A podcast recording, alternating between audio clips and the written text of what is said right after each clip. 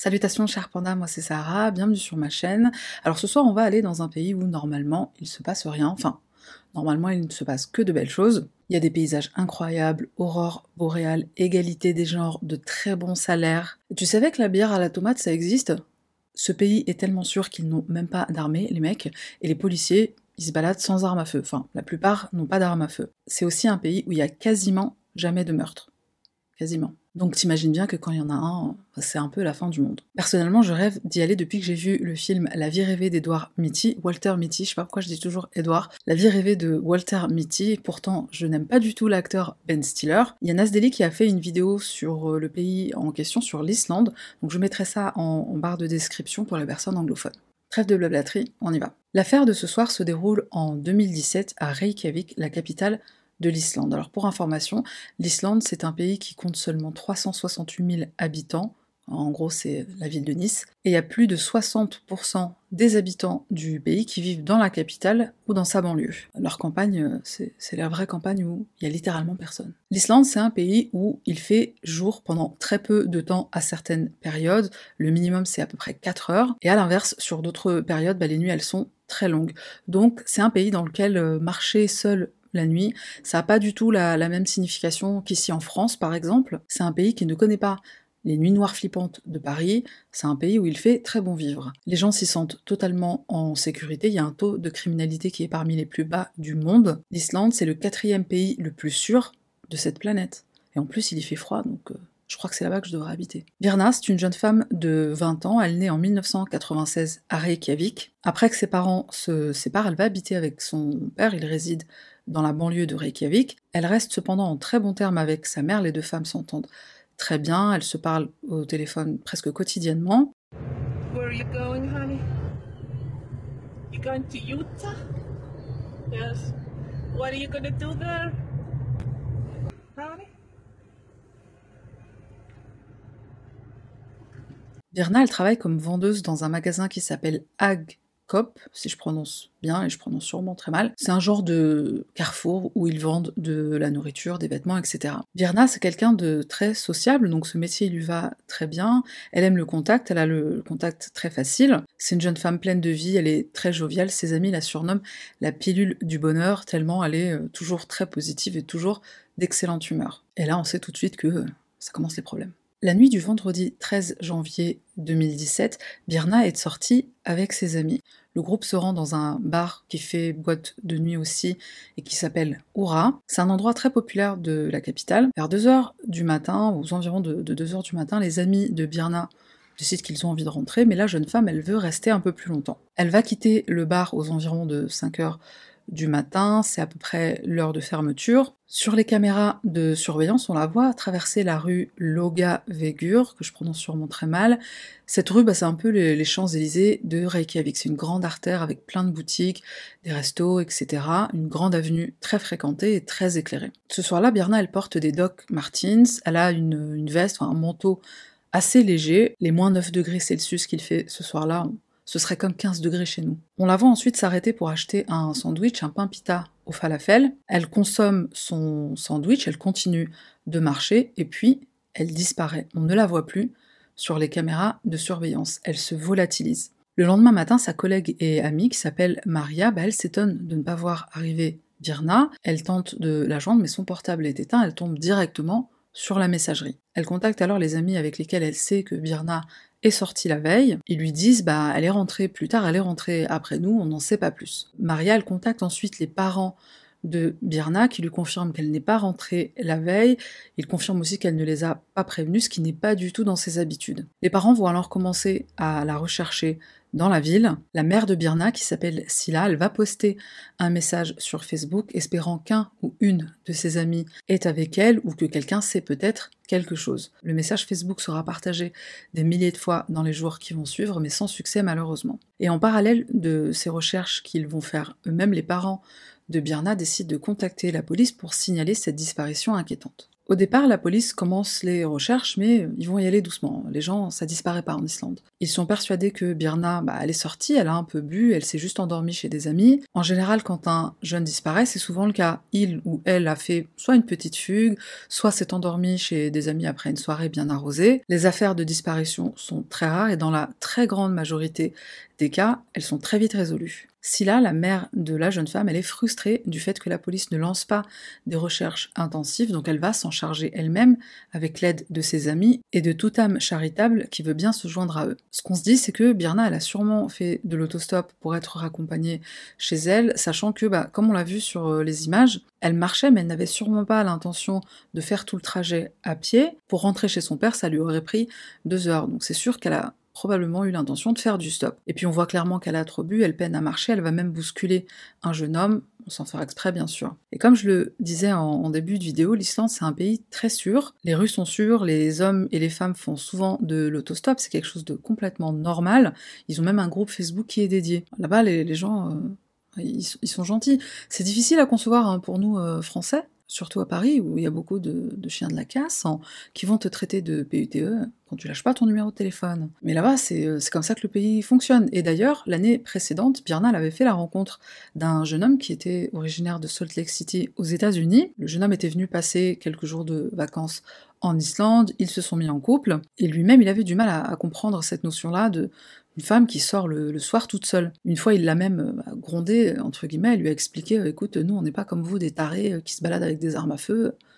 Bon, elle n'a pas dit ça, mais elle lui a gentiment fait comprendre que c'est quelque chose de normal dans son pays. Les médias, bien sûr, vont se saisir très vite de cette affaire de disparition et ils vont proposer une interview à Silla, la mère de Birna. Et puisqu'elle insiste sur le fait que non, sa fille, elle n'est ni avec des amis, ni elle veut juste pas donné de, nouvelles, elle a vraiment disparu, bah, la police va alors commencer ce qui sera la recherche d'une personne disparue la plus importante de l'histoire du pays. Et c'est toute l'Islande qui va très vite se mobiliser pour retrouver Birna. 800 volontaires se mettent à sa recherche 36 heures après sa disparition. On fait du porte-à-porte, on interroge les passants, on déploie des drones, des plongeurs vont euh, bah, bah, plonger dans l'eau glaciale d'hiver. On fait tout pour la retrouver. Les Islandais s'inquiètent du sort de Birna comme s'il s'agissait d'un membre de leur famille. La personne en charge de cette enquête, c'est le détective Grimou Grimson. Il a pas un nom de super-héros, le mec, Grimou Grimson? Je trouvais que c'était trop stylé. GG. Great Game. La police va localiser le téléphone de Birna près d'un port qui se trouve pas très loin de la ville. Donc on va concentrer les recherches là-bas et il y a deux hommes, deux volontaires qui vont retrouver une chaussure, une Doc Martens. Il s'agit de la paire de chaussures que Birna portait le soir de sa disparition. En parallèle des recherches sur le terrain, la police va consulter les images de vidéosurveillance. Il y a pas mal de, caméras en, Islande, dans les rues d'Islande et euh, encore une fois, personnellement, je trouve que c'est quelque chose de bien. Sur les images, on constate qu'un véhicule rouge rôdait sur la rue Lovgavegur, Lovgavegur, bon c'est la rue Champs-Élysées là. Donc cette voiture se trouve sur cette rue au même moment et au même endroit où Birna elle est en train de tituber et de marcher pour rentrer chez elle. Au cours de l'enquête, on découvre que cette voiture c'est une Kia Rio, elle provient d'une agence de location. Alors où est cette tuture? Qui a loué cette tuture? Elle a été louée par un membre d'équipage d'un bateau qui s'appelle le Polar Nanok. C'est un bateau groenlandais qui est amarré à Reykjavik depuis deux jours, il me semble. Ce membre d'équipage en question, il s'appelle Thomas Müller Olsen, c'est un jeune homme de 25 ans. Le soir du 13 janvier, alors que son bateau était amarré sur les côtes islandaises, il était un peu comme en, escale, il a voulu sortir avec un ami qui est aussi un membre d'équipage à bord du même bateau, et cet ami en question, il s'appelle Nicolas. Nicolas. Hmm?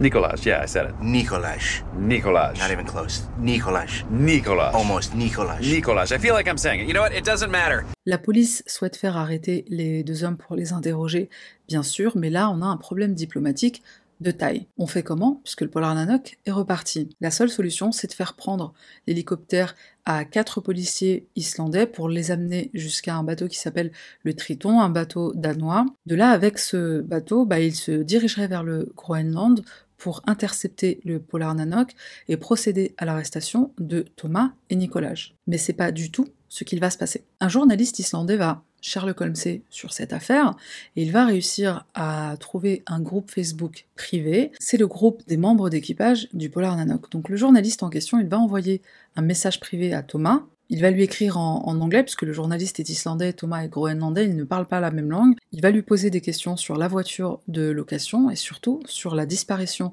de cette jeune femme qui s'est passée au même moment où il l'a croisée, avec sa voiture. Thomas, il est pris de peur, il va montrer le message à son capitaine, il est en panique de perdre son travail. Il fait presque une, une crise de panique, à tel point que le capitaine, il demande à ce qu'on lui donne un sédatif. Tiens, euh, prends un Lexomil, va t'allonger. Excellent capitaine qu'il est.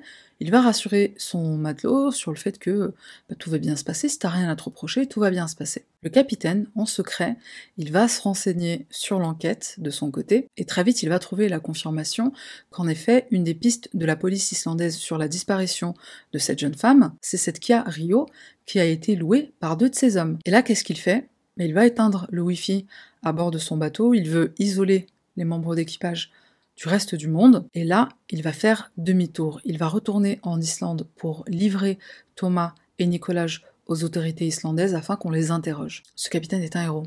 Ça se voit qu'il a une âme et une conscience. Quand il fait demi-tour, il prétexte à ses hommes que le bateau a un problème moteur, il ne veut éveiller les soupçons de personne, et c'est aussi pour contribuer à l'enquête qu'il coupe le Wi-Fi. Il veut que personne ne puisse obtenir des informations sur l'affaire si jamais le responsable se trouve bien être un de ses hommes. Le 18 janvier 2017, le Polar Nanok est de retour.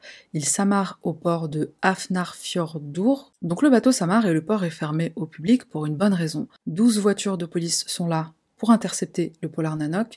On arrête Thomas et Nicolas. En parallèle, on fait remorquer la voiture de location pour analyse, et tout de suite on comprend qu'un truc ne va pas. À l'intérieur, il y a une forte odeur de produits chimiques. Et puisque l'Islande n'a pas de laboratoire pour faire ce genre d'examen, on envoie les échantillons à un pays voisin, la Suède. Après analyse, on découvre que la voiture a été nettoyée, d'où l'odeur, mais malgré ça, on parvient quand même à trouver des traces de sang. À qui appartient ce sang? C'est celui de Birna, bien sûr. Et pendant leur interrogatoire, voici ce que les deux hommes vont dire. Ce soir-là, Nicolas prend un taxi pour se rendre au centre-ville de Reykjavik. Il entre dans un bar dans lequel il gagne un petit concours et le prix 8 bières gratuites qu'il va descendre tout seul. Thomas le rejoint avec la voiture de location, les deux hommes vont continuer de boire ensemble. Ils se rendent ensuite à la voiture, Nicolas a énormément de mal à tenir debout, il a vraiment beaucoup bu. Il roule ensuite vers la rue. Les Champs-Élysées, il roule vers les Champs-Élysées, ils vont dans un autre bar, puis ils retournent à la voiture, ils se mettent à rouler, et c'est là qu'ils vont croiser le chemin de Birna. Et d'ailleurs, on va le voir sur les images de vidéosurveillance. On va voir Birna qui va s'arrêter près de leur Kia, la, fameuse Kia rouge qu'ils ont louée ce soir-là. Près de Birna, il y aurait une autre femme, on ne sait pas qui c'est, et toutes les deux, elles seraient montées dans le véhicule. Nicolas s'endort tellement il a bu, et de là, il ne se rappelle pas de la suite des événements. Donc Thomas va prendre le relais et il raconte qu'après avoir fait monter les deux jeunes femmes à bord, il dépose son ami Nicolas pour qu'il aille dormir, et avec les deux femmes, bah, ils vont se mettre sur la banquette arrière et ils vont euh. Au bout d'une heure, il les dépose pas très loin de là, ce qu'elles ont fait après, il n'en sait rien. Sauf que cette version, elle ne correspond pas au trouvailles de la police. On découvre que Thomas a éteint son portable pendant 4 heures après avoir déposé Nicolas au Polar Nanok. Donc là, c'est le premier élément sur lequel il ne dit pas la vérité. Ensuite, on lui demande ce qu'il a fait quand il a quitté le port, parce qu'on a vu sur les images qu'il avait quitté le port et qu'il était revenu vers 11h du matin. Il répond qu'il a dormi dans la voiture. Sauf que, encore une fois, on a des images de vidéosurveillance, on l'a vu entrer dans un supermarché pour acheter des vêtements des produits de nettoyage. Il dit qu'il a nettoyé la voiture de location, alors le mec il a la gueule de bois, il a envie de faire le ménage, Et à ça il va répondre qu'il a nettoyé la voiture parce qu'il y avait du vomi à l'intérieur, ce qui paraît cohérent, il voulait pas rendre la voiture dans cet état-là, puisque sinon auprès de l'agence de location il aurait eu des frais supplémentaires. Soit, mais alors pourquoi on ne retrouve pas de traces de vomi dans la voiture? Et surtout, pourquoi on retrouve des traces de sang? Un médecin va examiner le corps de Thomas et aussi de, Nicolas, il me semble. Sur le corps de Thomas, on va trouver des traces de griffures sur sa poitrine. Bon, ça laisse rien de présager de bon pour sa gueule. Hein. Pendant ce temps-là, au Polar Nanoc, le capitaine du bateau fait fouiller les cabines des deux jeunes hommes. Devine ce qu'on trouve. Cherche pas, tu vas pas trouver. 20 kilos, pas grammes, 20 hein, kilos de hashish qu'il a récupéré au Danemark. 20 kilos de hashish, ça correspond à peu près à un million et demi d'euros. Le mec, dans sa cabine de matelot, il a un million et demi avec lui, normal. Tony Montana. Le capitaine va aussi faire fouiller tout le bateau et dans une des poubelles, on va trouver le permis de conduire de Birna. Sur le permis, il y a des empreintes digitales et plus précisément l'index d'une main droite. À qui sont ces empreintes? Thomas c'est là que tu comprends que le mec est pas fut-fut parce que Il est sur un bateau, le permis, il l'aurait jeté euh, par-dessus bord, on l'aurait jamais retrouvé. Évidemment, la police comprend très vite que Nicolas est innocent, il dit la vérité, donc après deux semaines de détention provisoire, on le libère. Bien sûr, Thomas, tu restes là, tu bouges pas. Thomas Müller-Olsen est inculpé pour le meurtre de Birna et aussi pour possession de drogue. Alors Birna, elle est où? Et que s'est-il passé? Exactement Son corps sera retrouvé le 22 janvier, soit presque dix jours après sa disparition. C'est un hélicoptère qui fera la macabre découverte. Elle est nue, au bord de l'eau, près de ce phare, elle a été étranglée et elle présente une blessure au visage, elle a le nez cassé. Elle a été frappée soit par un objet contondant, soit par des coups de poing. Elle présente également des marques de strangulation sur le cou, mais ce n'est pas la cause du décès. Elle est morte noyée. Le médecin légiste détermine qu'elle était donc encore vivante quand elle a été jetée à l'eau. Et alors qu'on s'attendait à trouver des traces de viol, ce n'est pas le cas. Donc quel est le mobile? Bah, On ne sait pas. Le procès de Thomas Olsen commence en août de cette même année, donc en août 2017. Il va plaider non coupable pour possession de drogue, bien qu'il ait admis les faits lors de son premier interrogatoire par la police. Donc il va plaider non coupable sur les bons conseils de son avocat. Alors pourquoi? C'est une excellente question. Bah, parce que tout simplement, d'après lui, la police aurait fait cette euh, trouvaille, aurait découvert la drogue dans sa cabine en violant les obligations du droit international. Et ils auraient aussi arrêté Thomas en dehors de leur juridiction.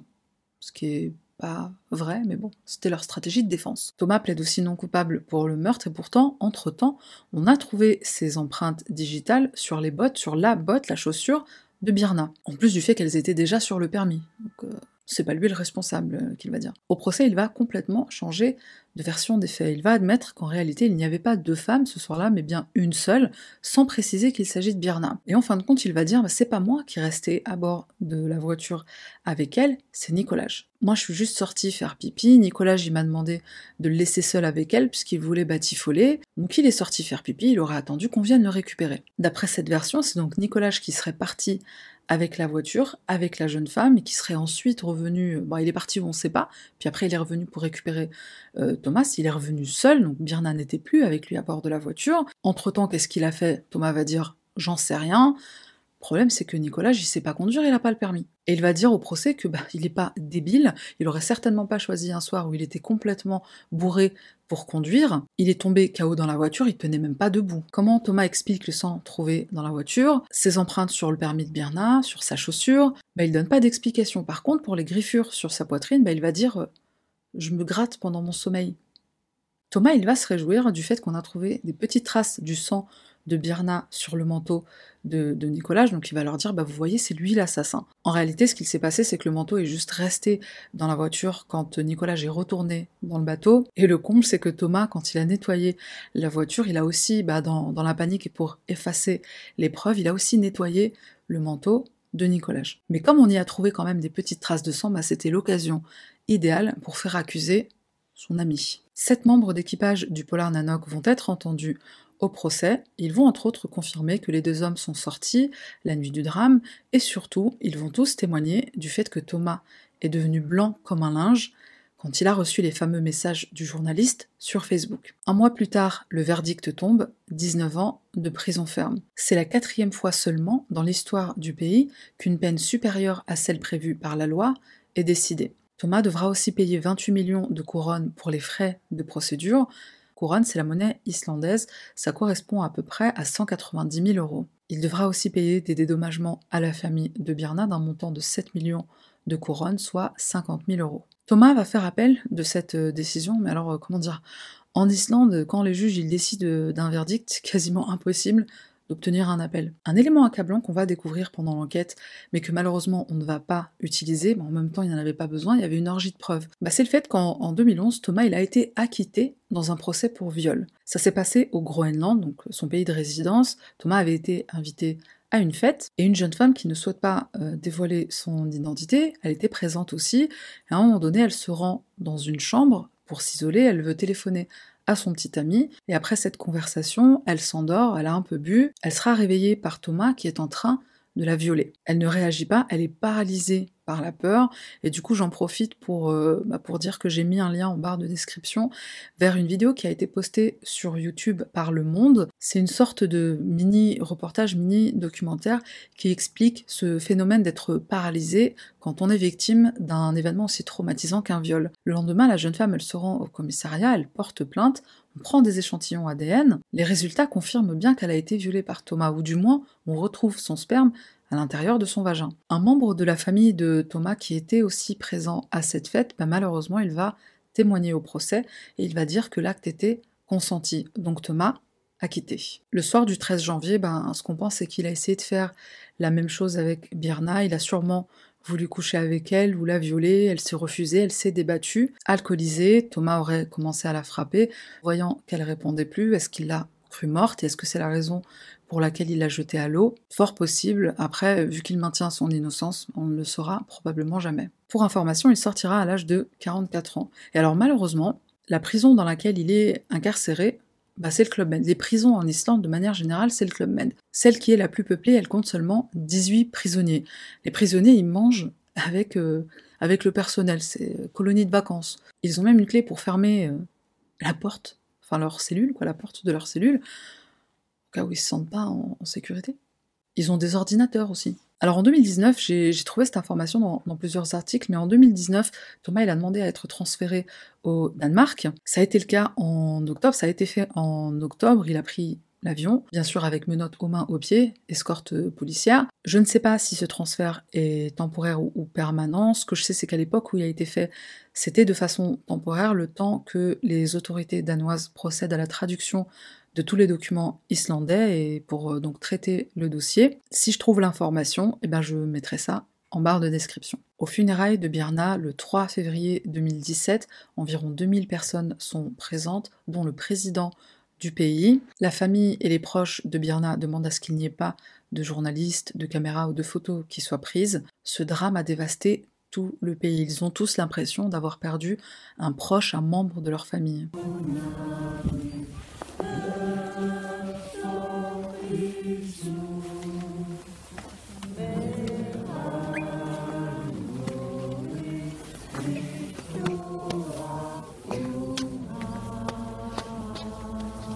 Une veillée funèbre a lieu pour lui rendre hommage, et pas qu'en Islande, mais aussi au Danemark et au Groenland. Dans le pays, on va commencer à beaucoup se méfier des étrangers. Le groupe Facebook que tout le monde utilise pour faire de l'autostop, ben, on l'utilise de moins en moins. Et on va en créer un qui est exclusivement féminin pour que les jeunes femmes puissent euh, sortir, faire la fête, boire autant qu'elles veulent et rentrer en toute sécurité. Il y a un débat qui va être euh, lancé sur le fait d'installer plus de caméras de surveillance en Islande et particulièrement à Reykjavik. Et on fait une bonne piqûre de rappel aux hommes sur le consentement. Le Groenland a exprimé beaucoup de sympathie à, l'égard de l'Islande, puisque le responsable est un des leurs, donc il y a eu comme une euh, certaine culpabilité. Au niveau diplomatique, ça a rapproché les deux pays, par contre, sur le terrain, c'était un peu différent. Il y a une femme qui témoigne sur son blog, c'est une femme d'origine groenlandaise qui réside en Islande. Elle a été victime de, beaucoup d'insultes, de beaucoup de, de maltraitance de la part de, de personnes qui savaient qu'elle était d'origine groenlandaise. Pourtant, bah, la pauvre, elle a rien fait, elle a rien à voir avec tout ça. Et le père de Birna, quand il a eu vent de, ce qu'il se passait pour les Groenlandais qui résident en Islande, il s'est exprimé. il a tout simplement dit on ne peut pas blâmer tout un peuple pour les erreurs les crimes d'une seule personne. Les Groenlandais sont nos amis. Pendant que cette affaire était en, cours, pendant, pendant l'enquête, il y a une émission de télévision qui devait passer sur une chaîne islandaise. C'était une émission sur une affaire de disparition. Et par respect pour les parents et les proches de Birna, la diffusion a été complètement annulée. La mère de Birna, bah, elle dira qu'elle comprend que la couverture médiatique de cette affaire elle soit faite de façon si exhaustive. Elle était nécessaire, c'est sûr mais c'est très dur à vivre pour elle, pour les proches de Birna, pour ses amis, heureusement qu'elle a eu le soutien incroyable de la police, des autorités, de tout le pays et aussi du Danemark et du Groenland. Un an après la mort de Birna, les membres d'équipage du Polar Nanok vont se recueillir sur sa tombe et y déposer une gerbe de fleurs. Et je terminerai juste en disant qu'il y a une chose qui s'est produite qui était quand même assez rare, mais c'est arrivé. Il y a des personnes sans âme et sans cœur, et Dieu sait que malheureusement il y en a beaucoup sur cette terre. Il y a certaines personnes qui ont osé dire que ce qui s'est passé, c'est la faute de Birna.